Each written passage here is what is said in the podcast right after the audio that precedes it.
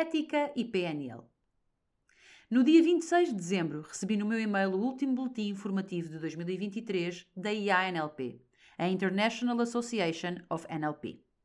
Associação de Programação Neurolinguística, à qual também pertenço como Fellow Member Trainer. Como é sabido, porque faço questão de o mencionar com frequência reiterada, sou uma grande apreciadora da clareza das guidelines com que as formações de PNL devem ser conduzidas.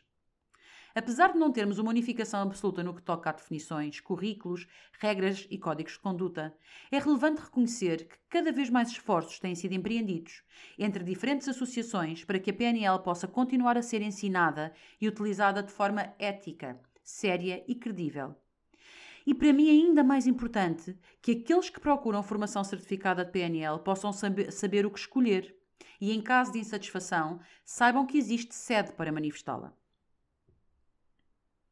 Em 2022, tive a oportunidade de partilhar a iniciativa de quatro associações: ANLP, IANLP, IN e NLPTA, que a 1 de abril desse mesmo ano publicaram o seu Código de Ética Unificado, com objetivos descritos pelos próprios de elevar os padrões, a prática e a entrega de formação de programação neurolinguística e serviços profissionais de PNL em todo o mundo procurando o contínuo incremento da sua credibilidade através da demonstração e apoio das suas melhores práticas, aumentando o conhecimento e consciência sobre os seus benefícios positivos, bem como apoiar pesquisas, compilar e comparar evidências que corroborem na prática a eficácia da PNL.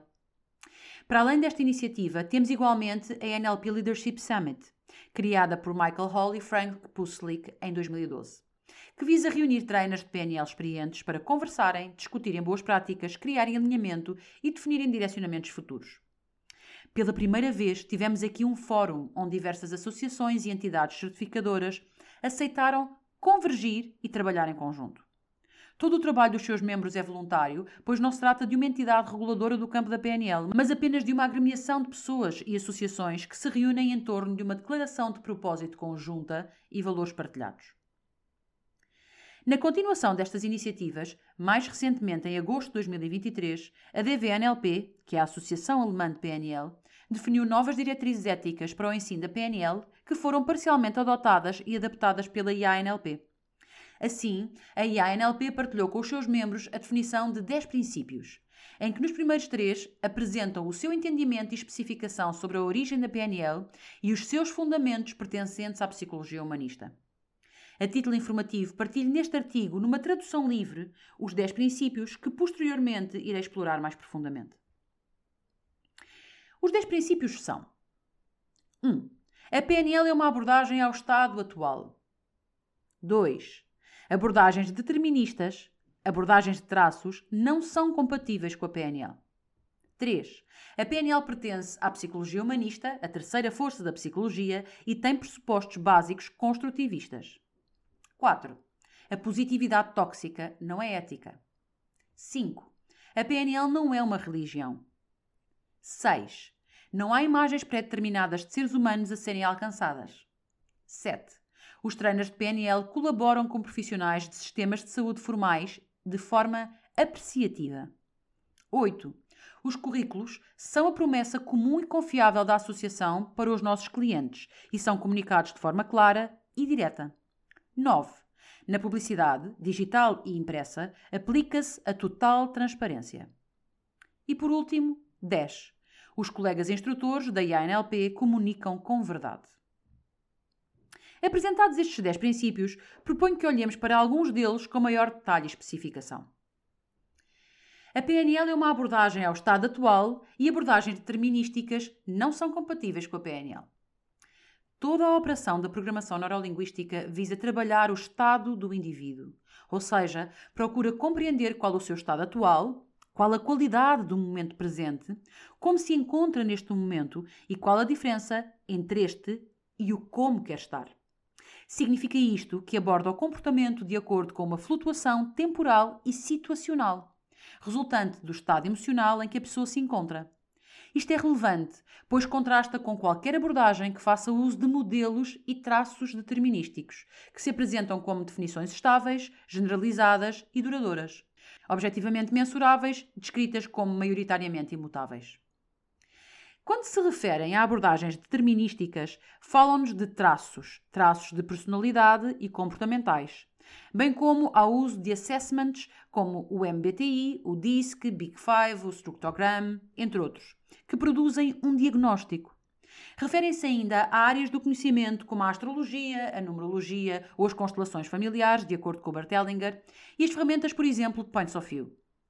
Para todas estas, consideradas por estas associações incompatíveis com a PNL, no caso de serem utilizadas e aplicadas, a sua distinção deverá estar claramente identificada.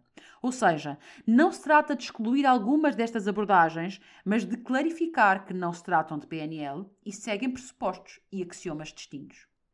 Estes princípios são igualmente aplicados ao ensino dos sistemas de representação e aos metaprogramas, que fazem parte dos itinerários pedagógicos oficiais dos currículos de Practitioner e Master Practitioner e que deverão ser apresentados como situacionais e circunstanciais em detrimento de traços determinísticos. Quer isto dizer, não podemos afirmar que alguém é visual ou é away from, pois tudo deverá ser ensinado numa perspectiva contextual. A PNL pertence à psicologia humanista. Este terceiro princípio informa aos trainers membros da IANLP que estes deverão saber distinguir as três forças da psicologia, sabendo posicionar teórica e argumentativamente a abordagem metodológica da PNL, enquadrando-a dentro da corrente humanista. Num próximo artigo irei escrever sobre as principais correntes da psicologia, designadas por forças, para que possamos ter alguma informação sobre behaviorismo, psicanálise, psicologia humanista e, por último, uma quarta força, a transpessoal. A percepção situacional e a noção de que os indivíduos podem recriar-se Reinventar-se e serem diferentes a qualquer momento é a primazia da PNL. E esta forma de olhar para o ser humano deve refletir-se na atitude, na linguagem, na didática e nas interações do trainer com os participantes nos seus cursos. A PNL tem pressupostos básicos construtivistas. Para que possamos melhor entender o que é o construtivismo, adaptei o texto que se encontra disponível na Wikipédia e posteriormente, num outro artigo, escreverei algo mais profundo e mais extenso. Construtivismo é a tese epistemológica que defende o papel ativo do sujeito na criação e modificação das suas representações do objeto de conhecimento. Ou seja, aquilo que conhece é produto ativo da sua própria criação, interferência e modificação. O termo começou a ser utilizado na obra de Jean Piaget e desde então vem a ser apropriado por diferentes abordagens, com as mais diversas posições ontológicas, até mesmo epistemológicas. Hoje, a tese construtivista é apresentada conjuntamente com abordagens da filosofia, da pedagogia, psicologia, matemática, cibernética, biologia, sociologia e arte. As teses comum à maioria destas abordagens, à exceção do construtivismo social, são relativas à questão da origem do conhecimento e à rejeição ao objetivismo de matriz empirista e à adoção do sentido kantiano na atribuição da metáfora da construção. A rejeição do objetivismo empírico defende que o objeto per si não determina totalmente as representações que um sujeito, supostamente passivo, faz desse mesmo objeto, justificando-se com duas teses kantianas a defesa de que as representações, intuições sensíveis que temos da realidade são condicionadas pela estrutura da nossa mente e construídas automaticamente por ela. E uma segunda, que alega que as hipóteses que construímos sobre o funcionamento do objeto podem ser alteradas e ou substituídas voluntariamente quando falham as predições do que o objeto deveria ser e não corroboram a informação recebida pelos sentidos. Ajuda-nos melhor a entender estas definições epistemológicas quando conhecemos o modelo de comunicação da PNL. A permanente positividade não é ética. A vulgarmente designada positividade tóxica, que nos obriga a pensar positivo a todo o tempo, desumaniza-nos. O reconhecimento do nosso estado atual, a cada momento, pressupõe olhar o que é, como está e escolher como se quer estar. Significa isto que olhamos para o ser humano livre de culpa por não se estar a sentir bem o tempo todo, mas contextualizamos o seu estado e consideramos as suas intenções positivas. Rejeitar a dor é excluir aprendizagem e alocação de recursos para a mudança.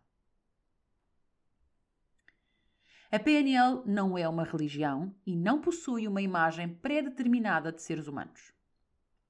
Este princípio para alguns de nós poderá parecer óbvio, mas há momentos em que o óbvio exige ser dito. A PNL não é doutrinária, isto é, não nos apresenta um modelo de mundo. É, antes disso, um metamodelo que nos permite conhecer os mecanismos da nossa relação com o mundo e usá-los para criarmos congruência entre as nossas experiências internas e os resultados ou comportamentos que produzimos externamente. Acresce a esta noção a concepção de que não possui uma imagem pré-determinada de ser humano que deverá ser alcançada, bem como não apresenta nenhuma noção global de sucesso. Neste ponto, quero fazer um comentário pessoal. É mesmo importante que este último parágrafo seja escrito, sublinhado, lido e relido. O que mais vemos hoje são produtos formativos ou vivenciais que apresentam a PNL em conjunto com o indivíduo que é exemplo de sucesso. Coisas como ganhe o seu primeiro milhão e seja financeiramente bem-sucedido. Aprenda a ser extrovertido e a encantar toda a gente com a sua oratória. Tenha o corpo dos seus sonhos e seja sexualmente ativo e atraente. Tenha uma relação amorosa em que trabalham e têm sucesso juntos. Peças de comunicação que apresentam uma cabeça de cartaz que é exemplo destes alegados sucessos, que promete que a PNL irá transformar-nos nisso e que este é o caminho certo para o sucesso. Pois bem, Acho ótimo que estas ofertas existam. Acho mesmo. Sou uma defensora da economia de mercado e é nela que encontramos espaço para todo o tipo de oferta, para todo o tipo de gosto, tamanho e feitio. E onde livremente cada pessoa consome aquilo que deseja. Mas é igualmente importante esclarecer que a PNL não é isso, estando na sua proposta central a congruência individual alicerçada nas próprias definições e desejos, onde as pessoas aprendem sobre a estrutura da mudança e como operá-la em si, desprovidas de receitas e fórmulas que as transformarão numa réplica do exemplar de sucesso. Os trainers de PNL colaboram com profissionais de saúde de forma apreciativa. A PNL abstém-se de fazer diagnósticos ou oferecer promessas de cura, bem como trabalha de forma colaborativa com outros profissionais dos sistemas formais de saúde. Não se apresentam disputas com psicólogos, psicoterapeutas, médicos ou clínicos, pois não se substitui a estas restantes áreas de atuação. E por último, os trainers, os currículos e a publicidade são transparentes. O ensino formal da PNL apresenta-se como uma proposta de aprendizagem clara, objetiva e transparente, onde programas, propostas pedagógicas e itinerários são explícitos. A publicidade abstém-se de títulos como PNL Premium ou Ultimate Practitioner ou PNL 3 em 1, a melhor PNL do mundo e arredores, pois os currículos constituem a base comum da licença docente. São também os currículos a promessa comum das associações que procuram assegurar os estándares da para aprendizagem nos diferentes níveis da PNL. Então, aqui chegados, acredito que esta informação é útil, sobretudo para quem é trainer de PNL e gosta de acompanhar estes movimentos das associações, mas também para qualquer pessoa que já tenha iniciado a sua aprendizagem nos diferentes níveis de certificação da PNL ou esteja a pensar fazê-lo. Uma decisão informada, à partida, parece oferecer melhores condições para a escolha. Aproveito para lhe desejar uma vivência de 2024 com congruência e alinhamento entre o seu jogo interno e aquilo que vai manifestar no mundo. Grata por ouvir este artigo. Até breve.